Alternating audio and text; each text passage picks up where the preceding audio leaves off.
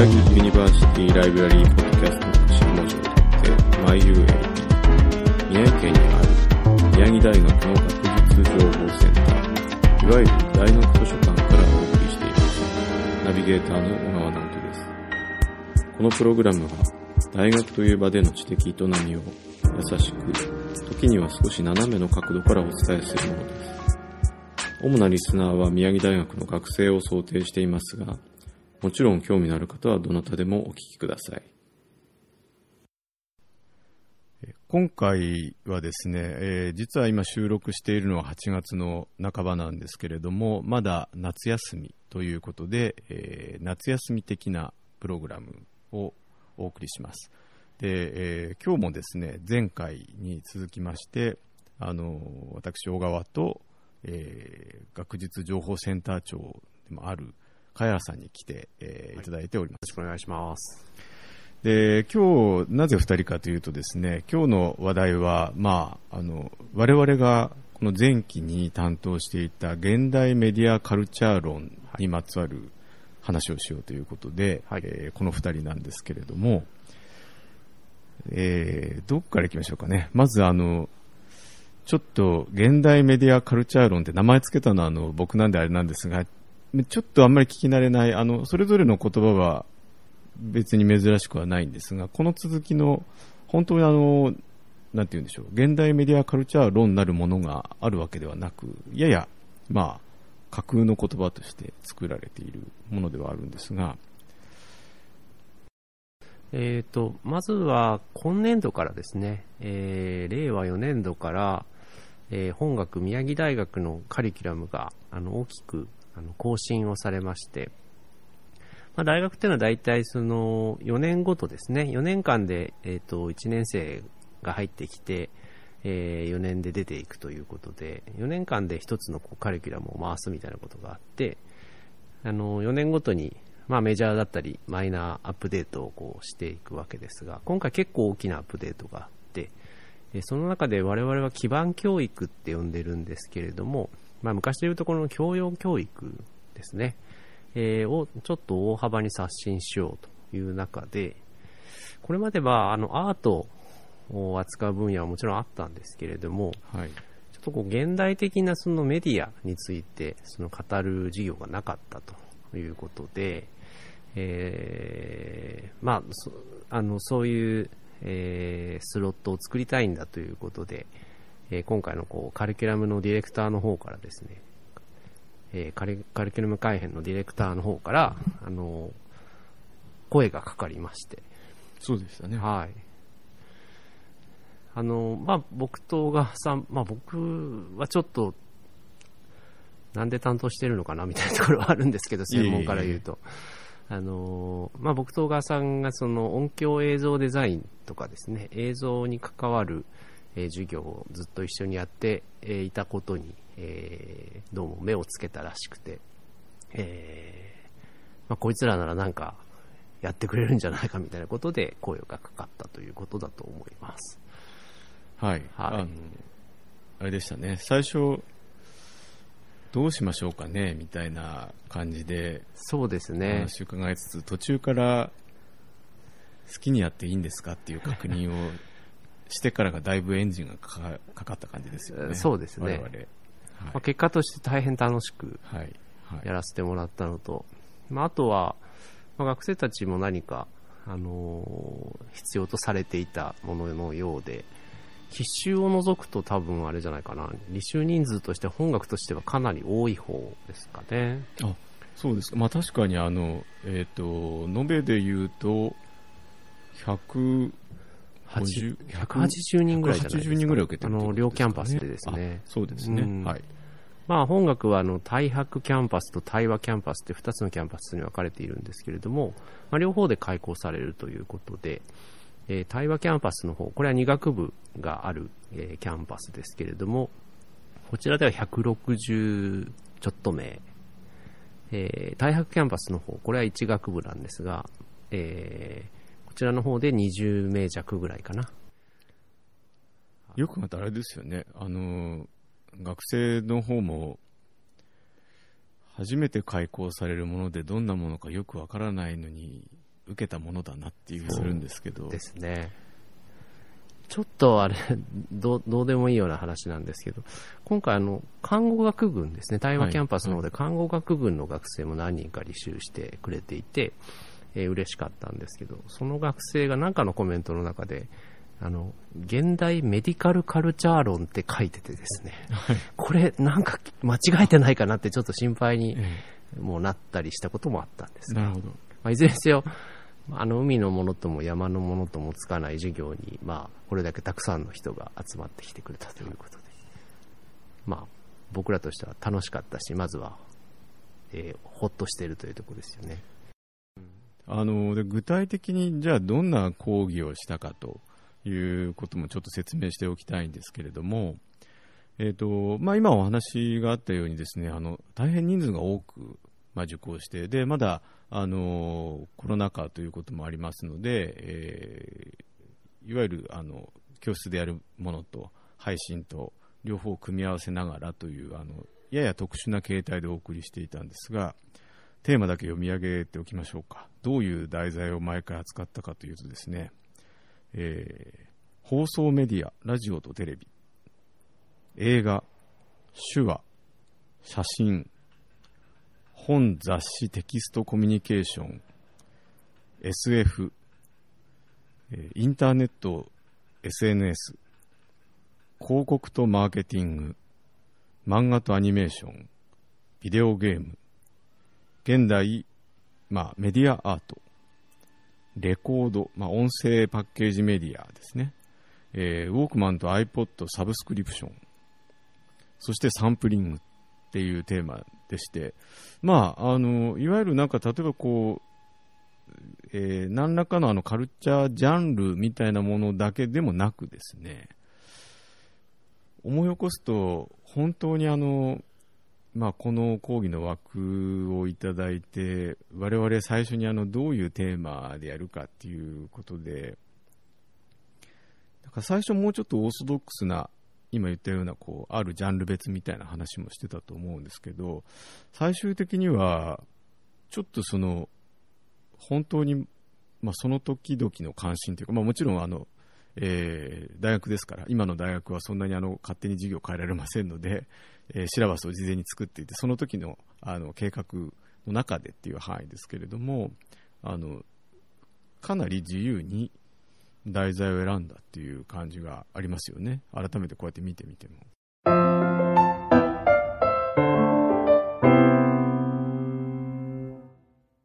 でまあ、そんなあの現代メディアカルチャー論というこの半期、えー、無事無事に、まあ、終わってですねで、まあ、これ試験あの真面目に試験もあの、ね、作って、はい。えー、受けてもらったわけですけれどもその最終回の時にこれはあれですよね、最初から計画していたんじゃなくて、なんか後半のどこかでふと話になったのだと記憶しているんですが、えっ、ー、と、茅原さんが言ったんでしたっけ？僕が言ったんでしたっけ？あの、むしろ学生に、学生から我々に課題を出してもらおうみたいな話をしたのはどっちでしたっけ？もうどちらともなくだったと思いますね。おお互い多分コメントの中で、はい。あのー、まあ、回によるんですけど、あのー、すごい熱量でこう話してくるみたいなのを、あのー、があったので、はい。これはもうちょっと、むしろ僕らが生徒みたいになって、はい。いろいろこう、ご指導を 受けたいねみたいなことにおのずとなっていったのかなっていう気がしますね。はい、そうなんです。えーそれで、えーと、実はその最終回の、まあえー、いわゆるテストに加えてですねあの受講生の皆さんにお願いとして、えー、我々教員に夏休みの宿題を出してくださいと、まあ、あの自分がおすすめの何かをこ,、まあ、これを見ろ、聞け、やってみろとかですね、えー、そういうのをあの簡単でいいので書いてくださいっていうふうに言ったらですね とんでもないことになったっていうことなんですよね、これね。まあ、180名近い学生がですね、それぞれに、いわゆる自分の推しを熱烈にそうですね。あの書いてきたってはいいうはい。ことで、えっ、と、もうこう読むのも、あの、全部読むのにもかなり時間がかかるというぐらいのボリュームの、えっ、と、その夏休みの我々への宿題というか、はいコ。メントをいただきました。で、そこで、まあ、あの、あまりにもそれが、その熱量がすごくて面白かったので、あの、今回このプログラムの中でですね、ちょっと紹介、まあ、投稿番組風にですね、読んだり、えーあるいは実際にその、我々やってみたので、やってみたというか、見たり聞いたりしてみたので、えーその感想をお話ししたいなという回です。はい。えーちょっと前置きが長くなってしまいましたが、えーどうしましょうか？どちらから行きましょうか？えっ、と、ちょっとじゃあまず全体のはい。あ傾向をそう少ですね。し、あのーえーお話ししながらですね、ご紹介しながら、えー ちょっとこの場でじゃあ何から話そうかみたいな決めていきましょうか。はいはで、まあ、あのー先ほどお話ししたように、履修人数自体は両キャンパスで180名程度だったんですけれども、まあ、えー全員が出してきたわけじゃなくてですね、えー100、結局何人だっけ ?130 名ぐらいかな？はい。の人たち、あ、140名弱ですね、の人たちが、あの、熱く我々に宿題を出してくれました。で、ちなみに一番多いの、お多かったのって、まあ、小川さんはい見てもいるからあれだけど、印象としてお多いジャンルって、あー一番多いジャンルはやっぱり音楽でしたね。音楽、ねまあ、あのーそれも、えっ、と、割とあの僕自身はほぼ聞かないんですけど、K-POP。や、あるいはヒップホップあたりが多いなという印象は持ちましたね。はい、あったです。これはあの授業やってても感じたことなんですけど、僕があのなぜか主に音楽の会を担当したのですごく感じてたんですけど、他の会とは全然違ううん。熱量というかですね、ちょっと大げさに言うとやっぱ普遍性みたいなものを感じました。ううん。ん音楽やっぱ聴かない人ってなかなかいないなっていう感じがして、それはこの推しの中でもあのかなり反映されてたようです。で、なのでちょっと音楽に関しては数数えてみたんですけど、138のコメントが寄せられた中で、えー宿題が寄せられた中で、えー、と53が音楽でしたね。まあちなみにあの K-POP って話も出たので言っておくと、そのうちの11が K-POP、はい。それと並んで11がジャニーズでした。あ、ジャニーズも多かったですね。多かったんですよ。はいええなんかジャニーズ票が K-POP に行ってるんじゃないみたいな僕ら話もしてたんですけど、あの結局同数になりましたね。この辺も面白いところだと思います。まあでもいずれにせよ半数近くが K-POP とジャニーズで占めるという傾向はあったみたいですね。で、他に、やっぱ次に、次にはどうかな、ちょっとカウントはしてないんですけど、えーっと、なんかアニメとか漫画は意外と少なかったかなっていう。あ、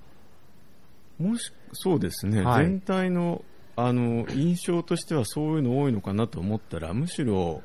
ゲームですかね。ゲームが多かったですかね。はい。ゲームないし、まあゲーム実況、そうですね。はいはい、ゲーム、ゲーム実況多かったです。漫画とか、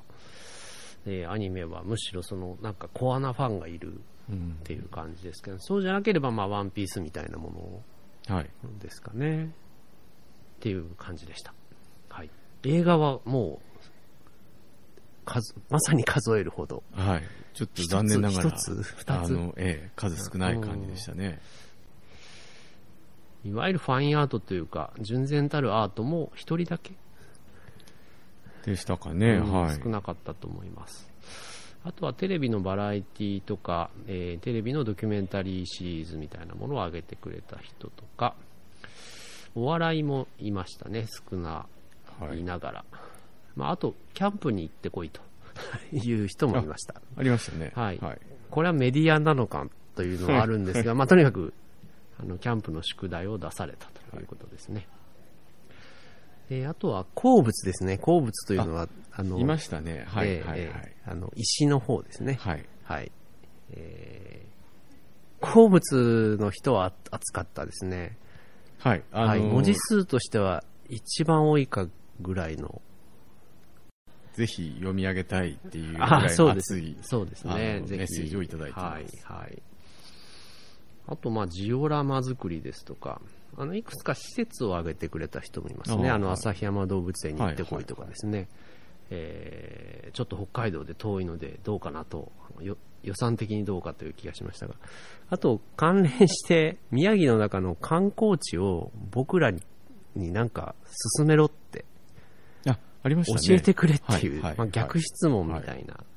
課題を出してくれた人もいましたね。あと、スポーツ関連でもありましたね。あと、自転車？ああ、あえーりましたね。はい。かなり、あの、ロードバイク乗ってあちこち走り回ってる人がいたり、な何かの匂いを嗅いでみろみたいな人もいたり、はいあ、あと、あれですね、ゲームよりもしかしたら多かったのが VTuber、YouTuber、はい。えー、あとは、そうですねミュ、ミュージカルとか上げてくれたり、あと意外だったのがダンスが一人しかいなかったですね。おー。うんコレオグラファーはい、はい、はい。と、コレオグラフィーとかダンスは一人だけだったと思いますね。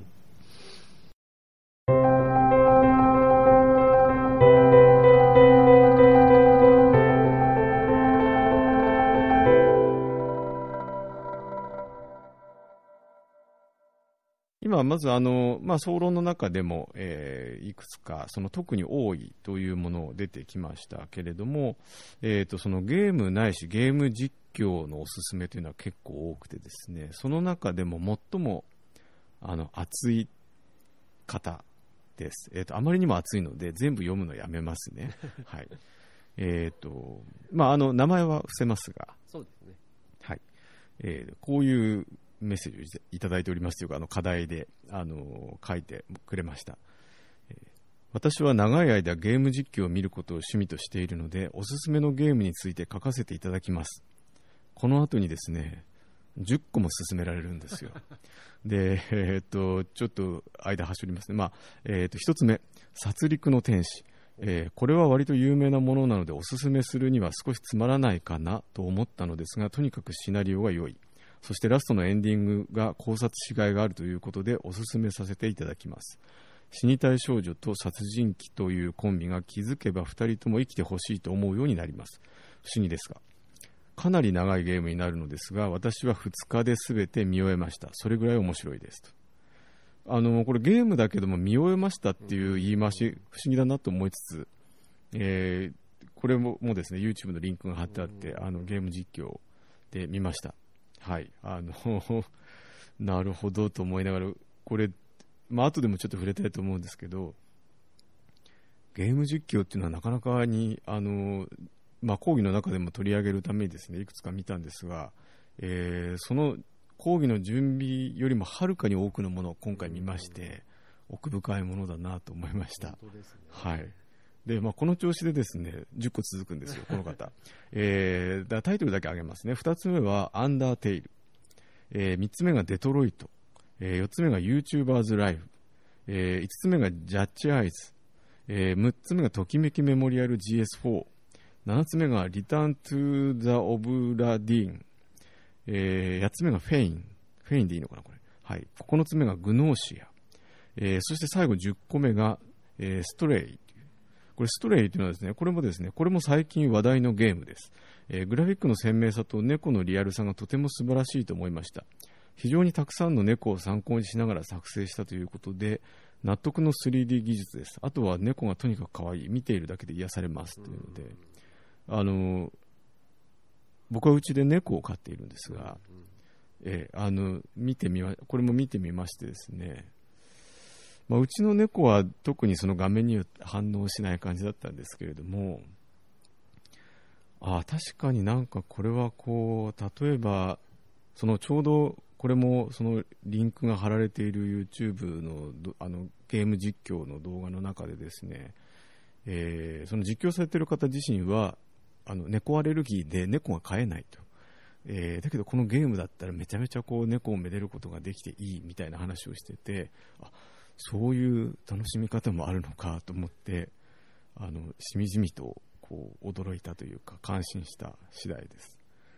で、まあ、とにもかくにも、あの、本当にですね、これ、進めてもらう、あの、進めてくれているものを全部見ると、延べで10時間ぐらいかかっちゃうっていうもので、えーまあ、正直あの、ちょっとこう選んでから後悔したりもしつつですね、あるいはあの、1.5倍速で見るというあの例のオンライン講義流星の昨今学生たちがやっているという噂のですねあれをですねやってみたりしながら若干その気持ちも分かりましたまあ、僕も、あの全くやらなかったわけではなくて、あの、本当に猿のようにハマったゲームもあったんですけど、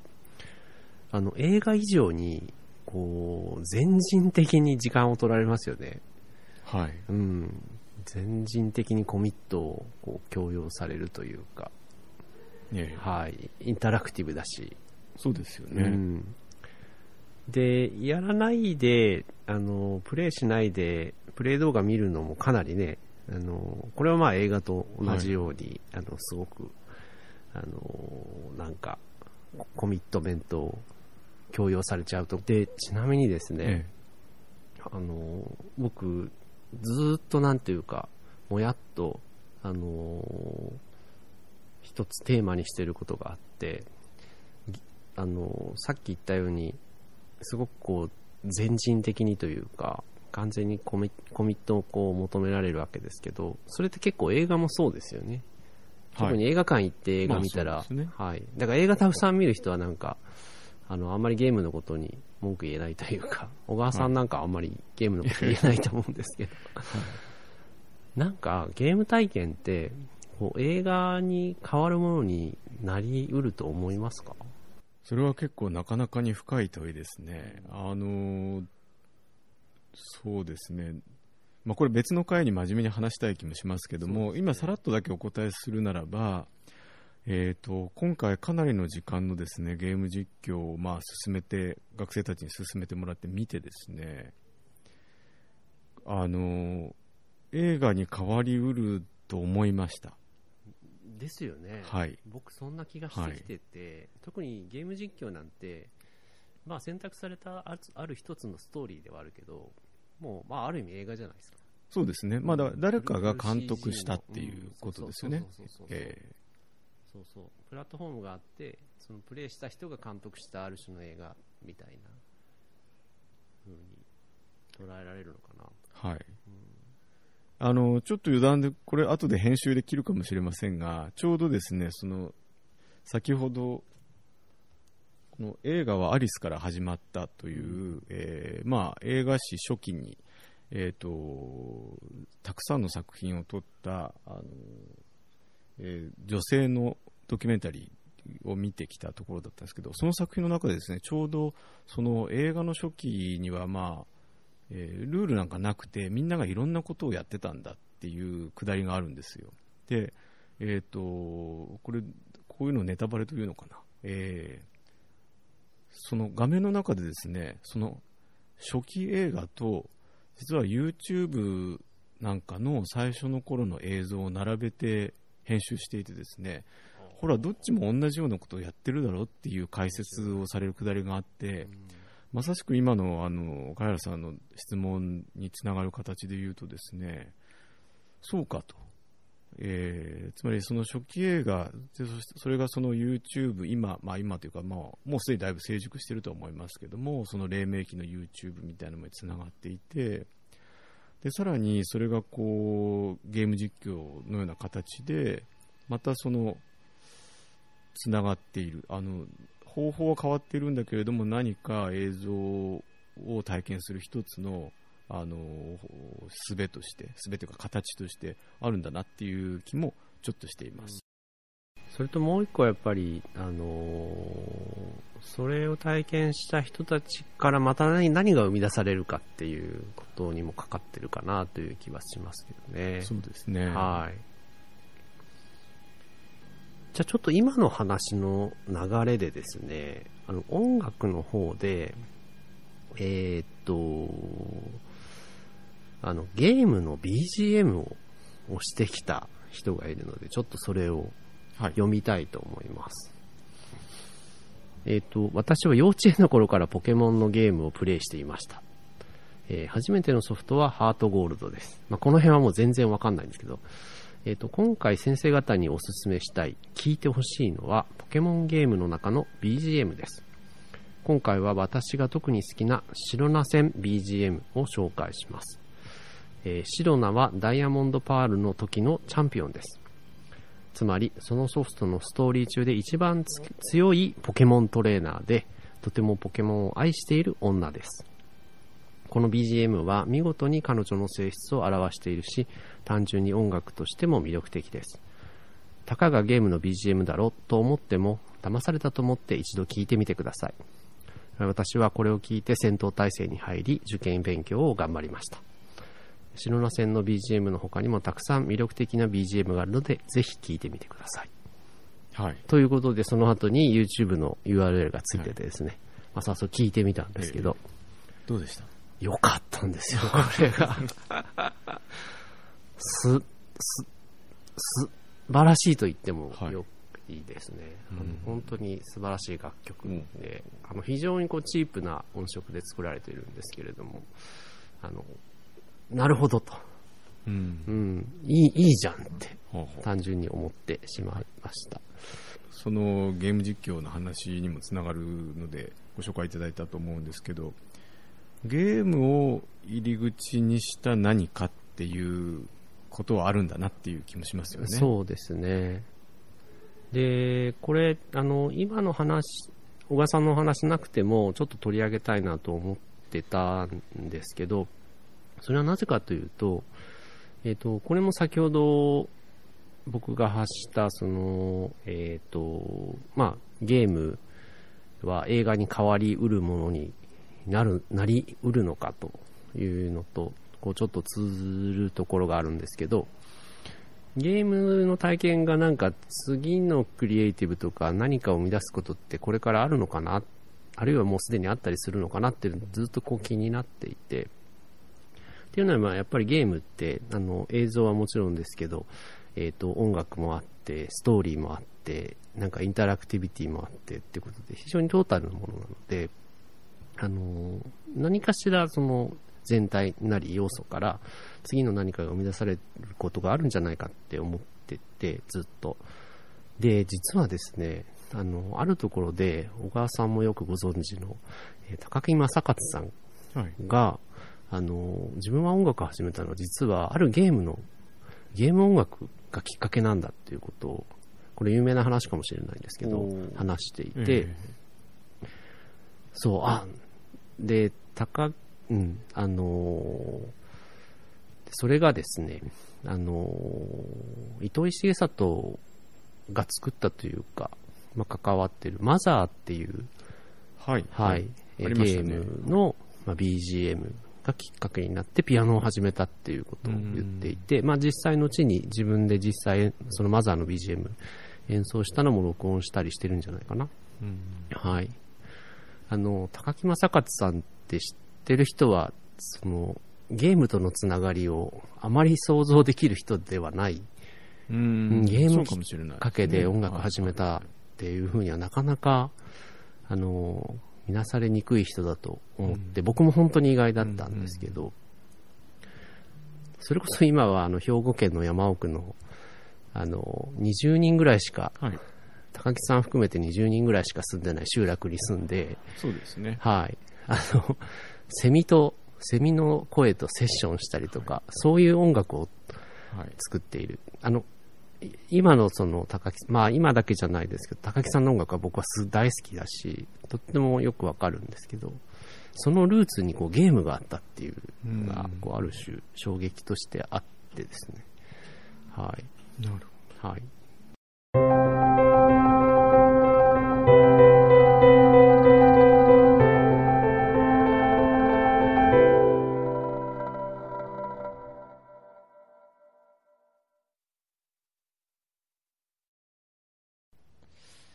はい。じゃあ、どん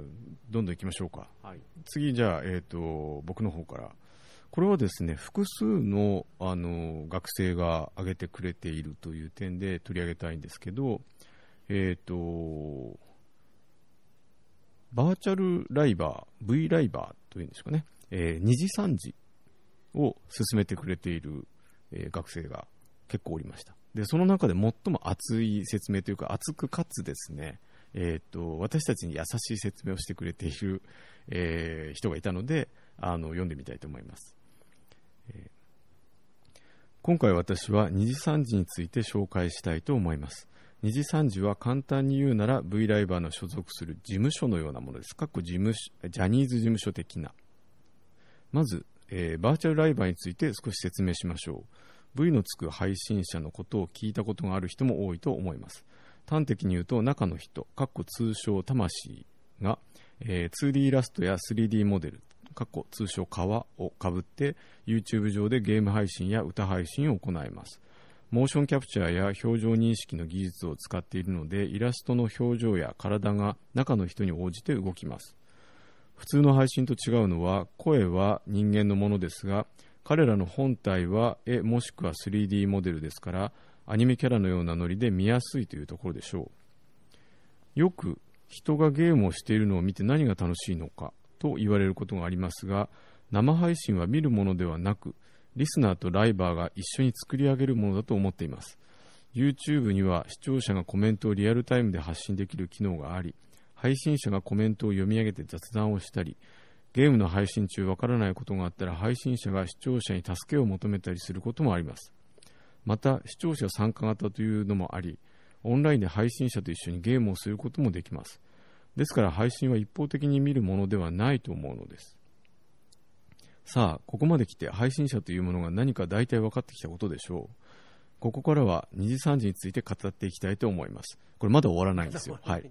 2次3次に所属するライバーはもうとにかくキャラが濃いです。個性のフルコースです。歌が素晴らしかったり、ゲームがうまかったり、えー、これはな、なんだろう、部、部水枠えー、芸人枠、キレ芸枠、これはもう自分の目で確かめるしかありません。自分の好みのライブを見つけるまでには少し時間がかかるかもしれませんが、2次3次は日本圏だけでも150人いるのですから必ず好みの人が見つかると思います。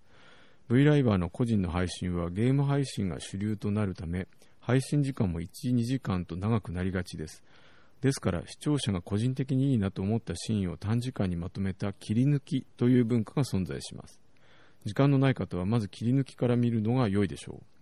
う。2時3時切り抜きと YouTube で検索をかければ短い動画が出てくるはずです。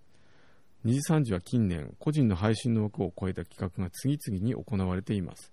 ライバーたちがライブに参加するのはもちろん、週一の独自番組に出演したり、無人島に連れて行かれたりします。素顔を見せられないライバーがどうやって無人島生活をするのでしょう。気になる方は2時3時無人島で検索してみてください。ざっとここまで大雑把に述べましたが、まずは見てみるのが一番かと思います。えー、2時3時の見どころや伝説の配信は様々まだまだありますから、えー、ぜひこの機会に V ライバーの世界に足を踏み入れてみてください。ということでですね、はい、えっ、ー、と、これ、あの、なんかこう、我々にっていうよりはもうなんか皆さんにっていうかこう受講した学生全員に向けてもう語りかけている感じの ね、あのメッセージで、えーと、書いてもらいました。で見てみました。あのあ見ました。見ましたよ。はいはい。いやというかとにかく膨大に確かにありまして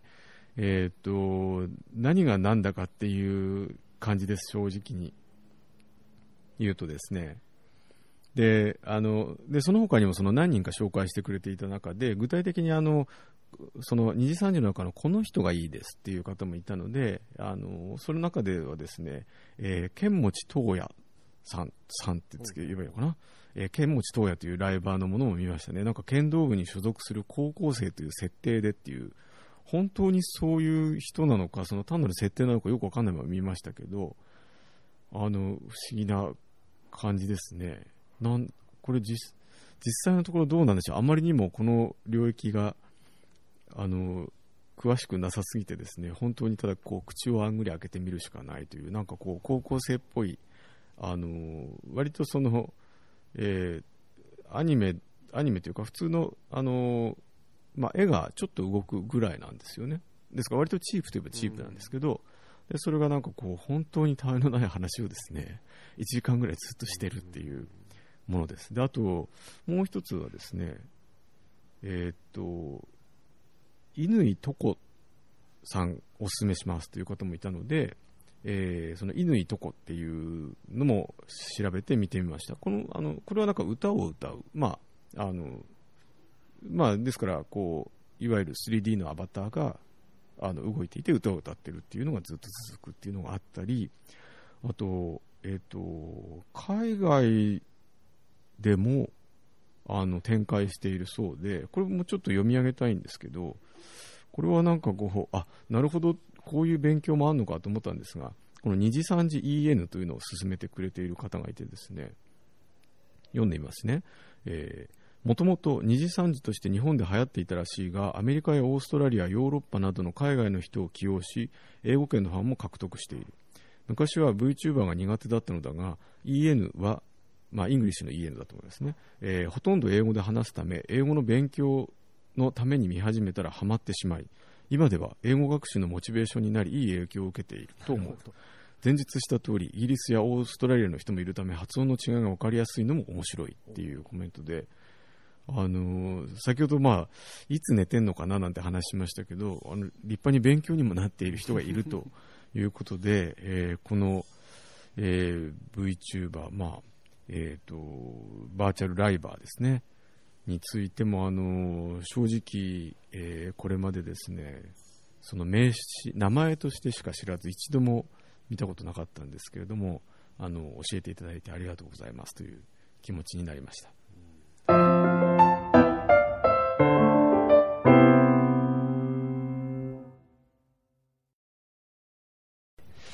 まあ、先ほどもお話ししたように、あの、今回一番多く、あの、宿題として上がったのが音楽で、その中でも、ジャニーズと、あの、同率で一番多く上がったのが K-POP だったんですね。で、まあ、K-POP、あの、まあ、僕も全然疎い分野ということもあったので、あの、ちょっと集中的に聞いてみたということもあるので、えーちょっと取り上げたいと思います。またこのコメントはですね、非常にあの、えっ、と、宿題らしい宿題になっているということもありまして、えーちょっと読んでみますね。え私からの先生方への夏休みの宿題は、えー K-POP アイドル、セブンティーンメンバーの全員の名前を覚えようです。セブンティーンは韓国で活躍している13人アイドルです。え13人と人数が多いので名前と顔を一致させることが難しいと言われています。私は名前と顔を一致させるのに2日かかりました。全員の名前を覚えた時にはもう彼らのことを好きになっていると思います。覚えるための参考動画を添付いたしますので頑張って覚えてください。ということで YouTube の URL がついているということで、はい。はい。どうですか？覚えられましたか？えー一応頑張りました。はい。うん早速このムービーもい行きましたし、あの、セブンティーンのですね、日本のサイトもあったのでですね、えーメンバープロフィールなども見ながら、あの、頑張るのは頑張りましたけど、すいません、無理でした。ちょっとこの、この単位だけはちょっと諦めなきゃいけないなと。はい。えー、ということでですね、あの、K-POP に関して、まあ、K-POP っていうと、あのー韓国のポップミュージックって言ったらね、あのいろいろな人たちがいると思うんですけど、いわゆる K-POP って言ったら多分、あのだ、えっ、と、男性のグループのアイドルを指すことが多いと思うんですね。で、そういう意味では韓国の、えっ、と、男性のあのグループの、えーアイドルはたくさん上がりまして、中でも実はこのセブンティーンが一番多かったんですけど、だから今一番人気があるのかなと推測できたんですけど、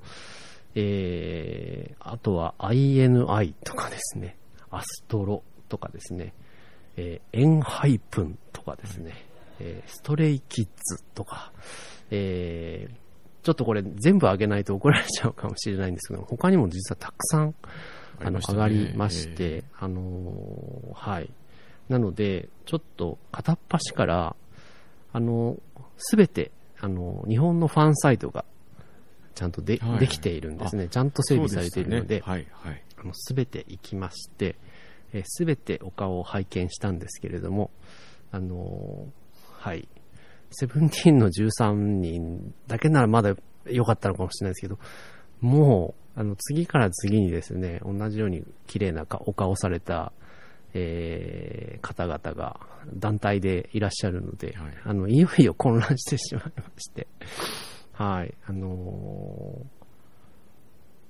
ー、まあ、なん、えっ、ー、とね、これ決してあれですよ、あのー、ダメって言ってるんじゃなくて、とにかく、すごいなと思ったんですよ。どうすごいんですか？あの、これだけなんか同じ方向を向いて、あの、同じフォーマットで、あの、できるのが本当にすごいなと思って。うん、うん、うんま、まさにあの、選択と集中ってやつですよね。はい。あの、韓国の音楽、あの、こういったその男性アイドルグループだけじゃもちろんないんですけれども、でも多分、この人たちって必ずしも事務所は同じじゃなくて、いろんな事務所に所属してるんだと思うんですけど、異なる事務所の、あの、これぜひ、あの、皆さんもよければ、そのファンサイトに行って見て、見てほしいんですけど、もちろんその、いわゆる世界観みたいなものが少しずつ変えてあるんですけど、基本的にはこう、えっ、ー、と、比較的こう厚めのメイクをした美しいお顔の男性団体さんが、こう次から次に出てくるみたいなことになっていまして、はい、あの、で、音楽も基本的には非常にこうアメリカ的な、あの、サウンドすごくあのよくできてると思うんですけど、基本的には同じようなテイストの音楽で、えー、歌って踊って、えー、グッズも展開して、なんかその応援するためのいろんな仕組みがあるらしいんですけど、その辺も整備されてるということで、あの、非常に一つの方向に向かって、えー、まあ、韓国の音楽の世界が、あの、ある種一丸となっているのがすごいなと。思ってですね、はい。えー、ちょっと、なんていうか、あ、こんなことになってるんだと思って、あの、大変勉強になりました。はい。だからちょっと暗記物は勘弁していただきたいのですが 一応その、あの、本質的なところはつかめたかなと思うので、はい、はい、面白かったです。はい。ちなみにあの、もう本当に素直に言うとですね、僕が知っている韓国のと言われたらもう BTS ぐらいしかないというレベルの初心者なんですけど、茅原さんはどうですか？初心者なんですか？あ僕、韓国の音楽っていうことで言うと、あ男性アイドルグループに関しては全く初心者でした、BTS とかブラックピンクしか知らなかったです、うん。はい、いや2つ言えるだけ。ね、はい、BTS 以外に言えるところだけすごいでしょって感じなんですけど、でもね、ブラックピンクは最初、あのベータ版の時にまあ僕結構あのラジオリスナーであの JWAVE っていう東京の曲をこっちに来ても聴いてるんだみたいな話を少ししましたけど、はいまあ、まさにあのラジコで JWEB 聴いてて、ブラックピンクが流れてきたんですね。で、そう、最初それ聞いたときは、またあの、あの、アメリカで歌の上手いお姉さんが出てきたのかなとか、あの、アメリカの、あの、ガールズグループ出てきたのかなって思って、あの、何かで見かけたときに、え、アジア人なの？っていうか、韓国人なんだってびっくりしたんですけど、まあ、そのぐらいなんていうか BTS とかブラックピンクに限らず、まあ、さっきも言ったようにあのそうです特に男性とか女性のアイドルグループはの音は基本的にはもうアメリカそのものですね。はい。これは、あの、非常に興味深い。な、なんでそ、そこまで、あっけらかんとアメリカになっちゃうのかなっていうのは、大変興味深いテーマだと思うんですけどね。あのすごい昔だし、これ授業の中でも取り上げたんですけど、あの、Do the Right Thing っていう映画ございますよね。はい。はい、あれもだから、あれすごくやっぱり、あの BLM 運動ともリンク、えー、して、未だにすごい有効な映画だと思うんですけど、うん、あそこでもやっぱり、えー、まあアメリカの人種問題って白人対黒人の単純な二項対立に収まらなくて、あのその他の様々なこうマイノリティがマイノリティ同士のなんていうか、あの、争いみたいなものもあったりして、そその辺もきちんと描かれてる映画なんですけど、その中で、あの、一つ要素と言っちゃうとあれですけど、出てくるのが韓国人なんですね。韓国系のアメリカ人っていうのが一つ要素として出てくるんですけど、まあだからある意味、日本より、こう、韓国の方がアメリカ社会と、なんていうんですかね、非常にこう、文化的にも密接につながっているところがきっとあって、うん、うん、その辺をちょっと調べてみたいなとは思ってるんですけど、まあ、一つはやっぱりベトナム戦争もあるのかなと思ったり、うん、うん、まあ、いずれにせよすごくアメリカなので音が、うん、うん、BTS は韓国がアメリカに上陸したとか、あの、なんか、アジアの音楽がアメリカで成功したっていうよりは、もう、そのまんまアメリカの音楽だったんだと思うんですよね。うん。うん、っていう気が。なんかすご、すごくそういう意味では、あの、このあ韓国のアイドルの動向、こうメイクの話なんかもですね、実はすごく、あの、興味深いなと思って、これもちょっと、考えたり、どこかで語ってみたいなと思ってるんですけど、あの、すごく面白かったです。まあ、あの、ファンの人たちはこんな分析的に語られたら きっと嫌だと思うんですけど、でもすごく面白かったです。なるほど。はい。ありがとうございます。あ、ただね、はいはい、あの、まあ一応その、僕実は結構韓国の音楽聴くので、あの韓国の音楽全部がそのアメリカになっちゃってるかというとそんなことは全然なくって、あの、いくつかここでも挙げられますけど、まあ、いわゆる、なんていうのかな、韓国のインディーの人たちっていうのはすごく面白い音楽たくさん作ってると思うし、まあ別にそのアイドルグループが面白くないと言ってるわけじゃないんですけど、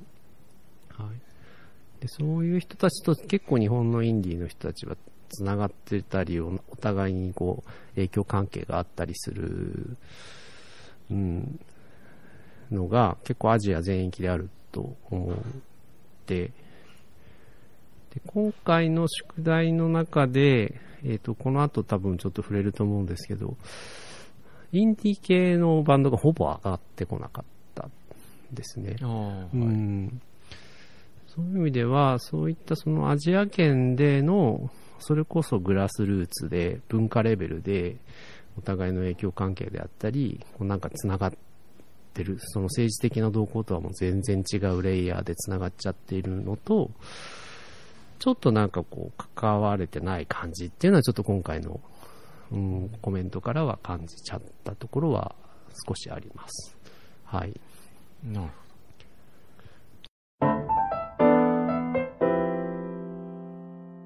えっ、とですね、漫画です。えー、漫画で、チェーンソーマンとダンダダンを進めて、えー、くれている学生がおりました、えー、ちょっと読んでみますね。おすすめしたいのは私が最近ハマっている漫画です。それはチェーンソーマンとダンダダンです。どちらもジャンプで連載中の漫画なのですが、ただいま大ヒット中です。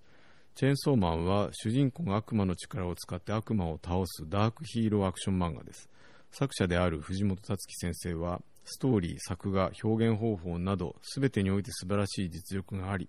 読んでワクワクします。ダンダダンの作者である達幸信先生は藤本達樹先生のアシスタントをされていました。このことからもわかるように、ダンダダンもとても素晴らしい作品です。この漫画はバトル、ラブコメ、オカルト、SF というジャンルが全て入っています。しかし、ごちゃつくことなく、ちゃんと面白く描かれています。長々と書きましたが、説明しきれないので、ぜひ読んでください。ジャンププラスというアプリでも全話無料で読めるので、ぜひというコメントをいただいております。えっ、ー、と、まずですね、あの、まあ、今日冒頭にもお話したように、えっ、ー、と、長々と書きましたがという中で言うとですね、もっと長い人がたくさんいたので大丈夫ですっていう、はい、のが一つ。で、えー、あともう一つはですね、この、あの、えー、まあ、彼か彼女か分かりませんが、えっ、ー、と、多分愛がほとばしりすぎていてですね、あの、今読み上げていたのを聞いてもらって分かる通り、ほとんど何の説明にもなっていないっていう、あの、タイプですね。えー、で、これについてはですね、もう一つありまして、数少ないこれあの、僕すでに知ってるっていうものでした。あの、チェーンソーマン実は読んでおりまして、前にですね。ちょっと何のきっかけか忘れたんですが、あの、どうやらジャンプで今、あの、すごく珍しいものをやっているらしいという情報をですね、聞きつけて、あの、正直小さい時からですね、あまり、えー、少年ジャンプ好きじゃないというか苦手で、何でしたっけ？あの友情なんとかなんとかみたいなあの3つのコンセプトの漫画ばかりというようなことであの読んでいたのは、えーと、荒木博彦ともう一人牧浩二っていう2人ぐらいしか読まないっていうあの小学生だったんですけどで本当に久しぶりにあのジャンプの作家を読んであのなかなか面白いなと思いでただ言うのであればですね、えーと、この藤本達樹さんは、えー、おそらくあのチェーンソーマンではだいぶ編集者の言うことを聞いてですね、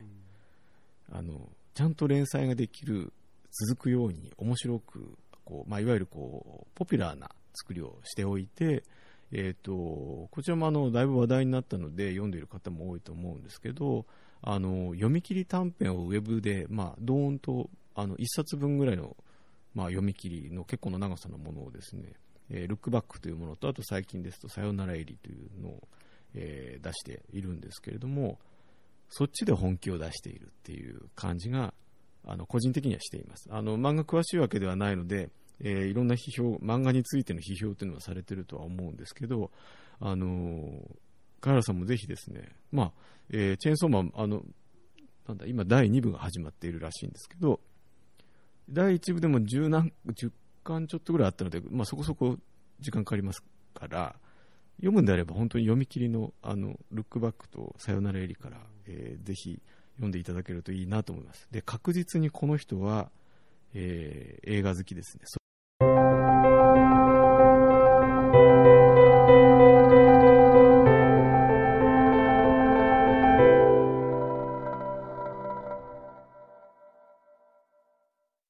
紹介された中で、ああ、知ってる知ってると思ったら2つしかなくて、1つはこのチェーンソーマンというまあ、藤本達樹さんの漫画で、もう1つがですね、これ面白いんで読み上げるだけ読み上げさせてください。えー、まあ、こういうコメントなんです。コメントというか、あの、メッセージが入っていて、えっ、と、高橋留美子のメゾン一国という漫画を読んでみてほしい。読んでいてハラハラして面白いです。割とおすすめ、あ、短めです。音楽はボーイが死ぬほど好きなので、あまり聞いたことがなければ、マイナーな曲も聴いてみてほしいですっていう、あの、えー、学生さんがおりまして。誰に向かって言ってんだろう、ね、あの、そうですね、これね、だ、あの、もう何十年も前にその宿題は済ませてますが、はい、みたいな。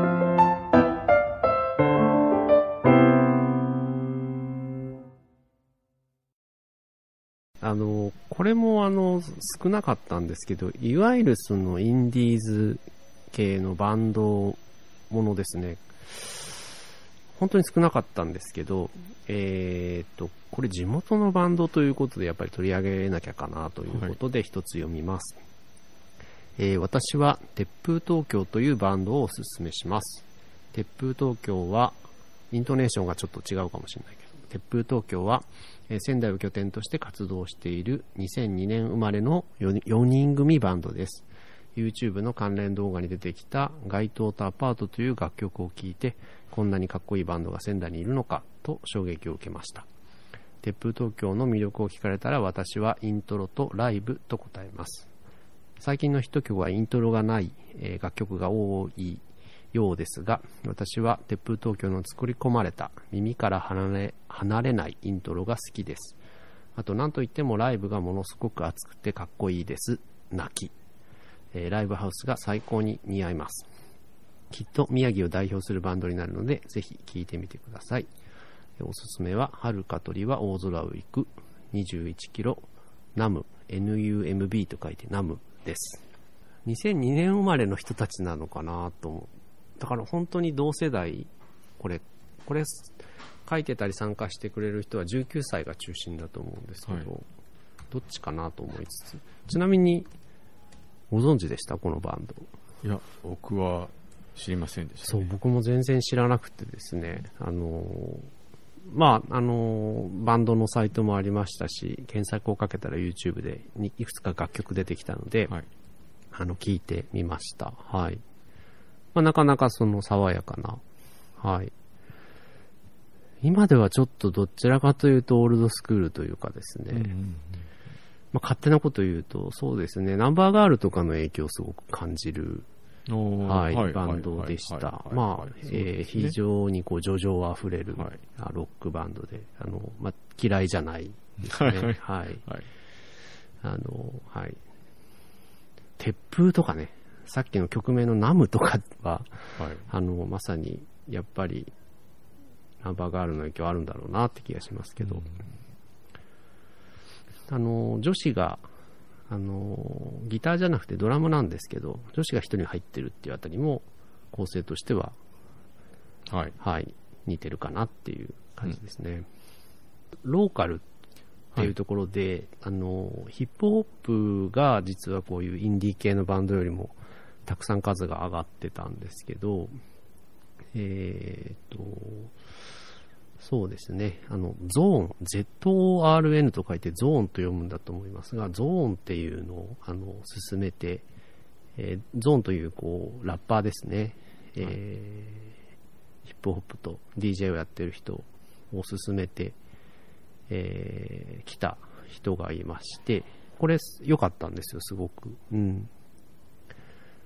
えっ、とね、まあ、僕、東京出身で、なんとなくあのエリアのことは知っているので、あのーこのゾーンっていう人、葛飾の人らしいんですよね。ほうほうほう。まあ、ななので、葛飾レペゼントをこう自分で歌っている人なんですけど、なんかやっぱりその、地域であったり、はい。うん、ある種のこう暮らしを、あのー救い取っているっていう感じがすごくして、はい、まさにその、なんとかレペゼンっていう人人たちいますけど、あの、そういうものがまさにこう、日本でも定着してる感じがすごくして、うん。で、翻って鉄風東京聞くと、これ仙台自体の特性なのかもしれないけど、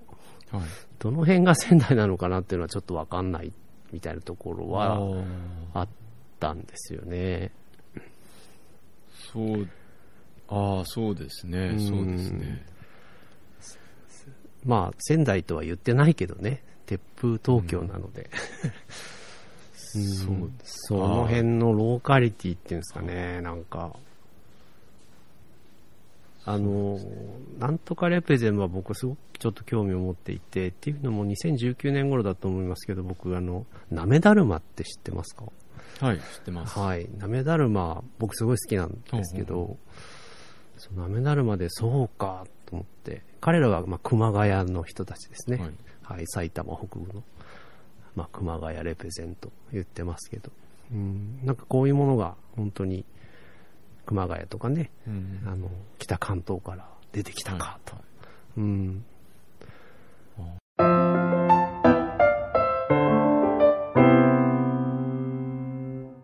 はい、えーということで、あのーもう本当にごくわずかですけれども、えっ、と、まあ、いただいた課題というか、夏休みの、えー課題、あの、自分の推しの、あの、何かっていうのを、えっ、と、読ませてもらいました。えーまず、まあ、とにかく、本当にあの、えーこの場を借りてですけれども、受講した、そしてあの、この回答を書いてくれたですね、学生の皆さんに、あの、お礼を申し上げたいと思います。あの、本当にありがとうございますというか、ちょっと夏休みの宿題にしては多すぎると言いたい、えー感じですね。はい。で、あとはですね、茅原さん、あの、これ、まあ、一応、今のところあの大きなクレームも来ておりませんので、が学校的に問題にもなっていないようですので、来年度も開校できると思うんですけど、はい。来年度、まあ、この我々今回の夏休みのこの宿題も踏まえながらですね、ちょっとまた、あの、内容を変えていきたい気もしますよね。あのーまあ、この推しを見て、あの、全体の傾向として、やっぱり気になるところは実は結構あってですね、うんはい。えーっと、まあ、一つはこれは我々のは、我々のというか僕の反省点なんですけれども、まあ、僕らが紹介したジャンルの中で何かこう探してきてくれてみたいな、うん。あの、なんか全然、例えば写真のことを知らなかったけれど、なんか授業を通じて、あの、えーなんか好きな作家ができたとか、好きな写真ができたとか、みたいなことはなかっ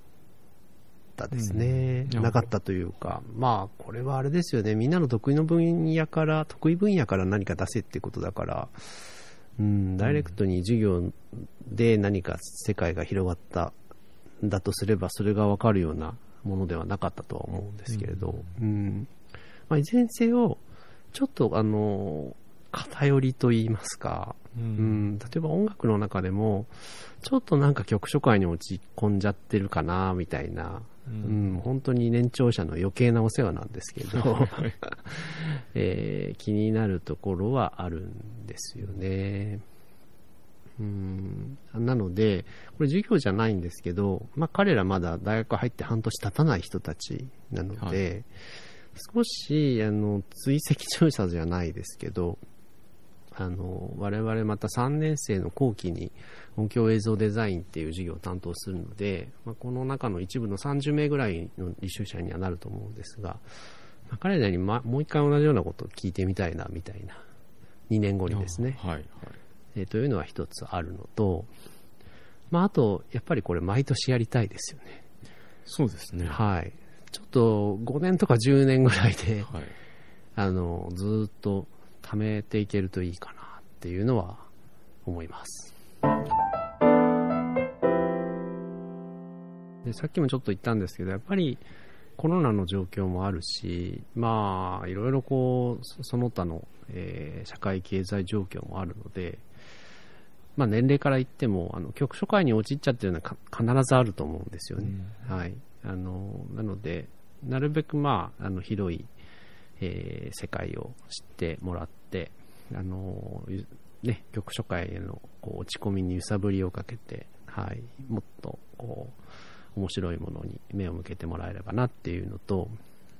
あとは、まあ、基本的にはね、あの、ちゃんとその、批評ができるっていう、知的にこれらの、はい。えーメディアですとか、あの、あるいはそのコンテンツに、えー向き合えるようになるっていうのが、まあ、究極の目標なので、はい。まあ、そういう意味ではね、あの、授業の方も工夫を凝らして、はい。はい、あの、やってきましたし、それは多分今後も方針としては変わらないのかなと思いますね。でそういう意味では、まあ、このおすすめなり、あの、我々に対する宿題も、あの、批評になってたかどうかとか、何かを進める、あの、言葉になっていたかどうかっていう観点で見ていってもとっても面白いとはい。えー思うんですけど、ですけど、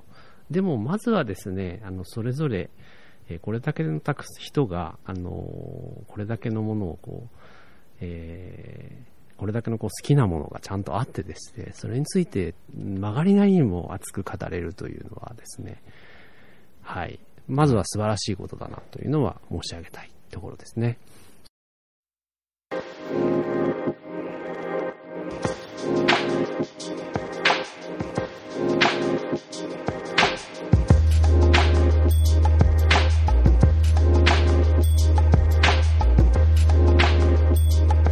今回の MyULP はいかがでしたでしょうか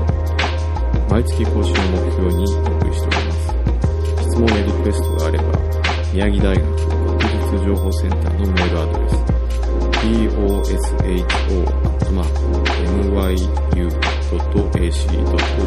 までご覧ください